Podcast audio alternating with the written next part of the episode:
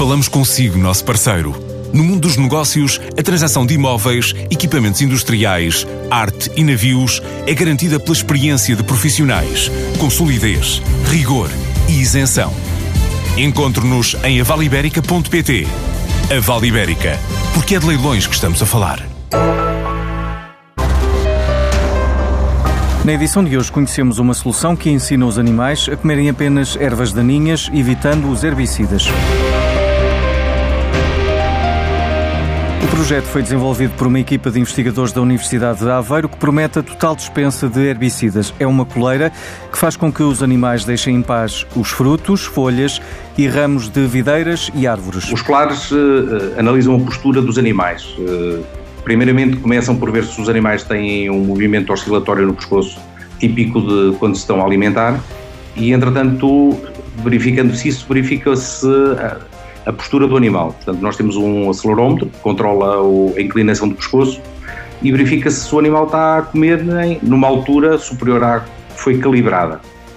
E então, detectada a infração, portanto, o animal a comer e o animal a comer num, a uma altura superior ao, à altura da linha, o que se faz é emite-se um conjunto de sons, sons avisatórios para que o animal reverta a postura. Pedro Gonçalves é o responsável pelo projeto Chip IT, que já foi testado e com bons resultados. Nós fizemos um piloto e, entretanto, validámos o funcionamento do, do, do dispositivo, validámos a eficácia, o, o, verificámos a quantidade de folhas que os animais comiam Fizemos estudos do bem-estar animal para garantir que aquilo que era usado não, não coliria com, com o bem-estar dos animais e em termos tecnológicos a tecnologia está pronta e, está pronta a usar. Pedro Gonçalves ainda não sabe quando poderá estar em comercialização, mas o projeto está pronto.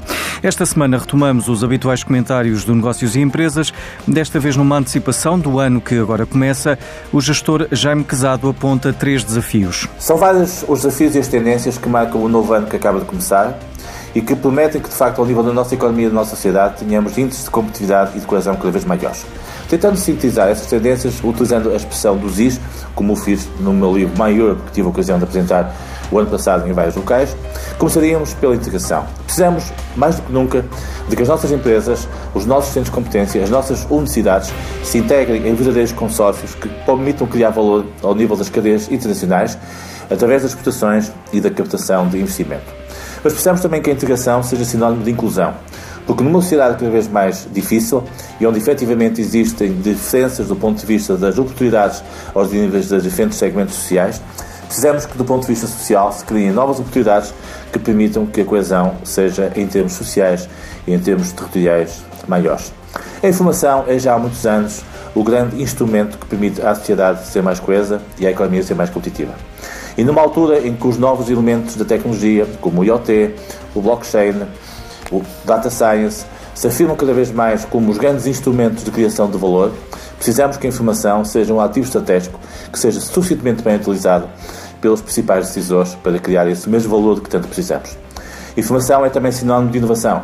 E nunca como agora a sociedade da inovação se apresenta como o grande futuro para que a nossa economia e a nossa sociedade sejam um verdadeiro instrumento para todos. A inovação está nas empresas, nos produtos e serviços que elas criam, está nas organizações, na forma como elas se organizam, do ponto de vista da sua melhor relação com a sociedade.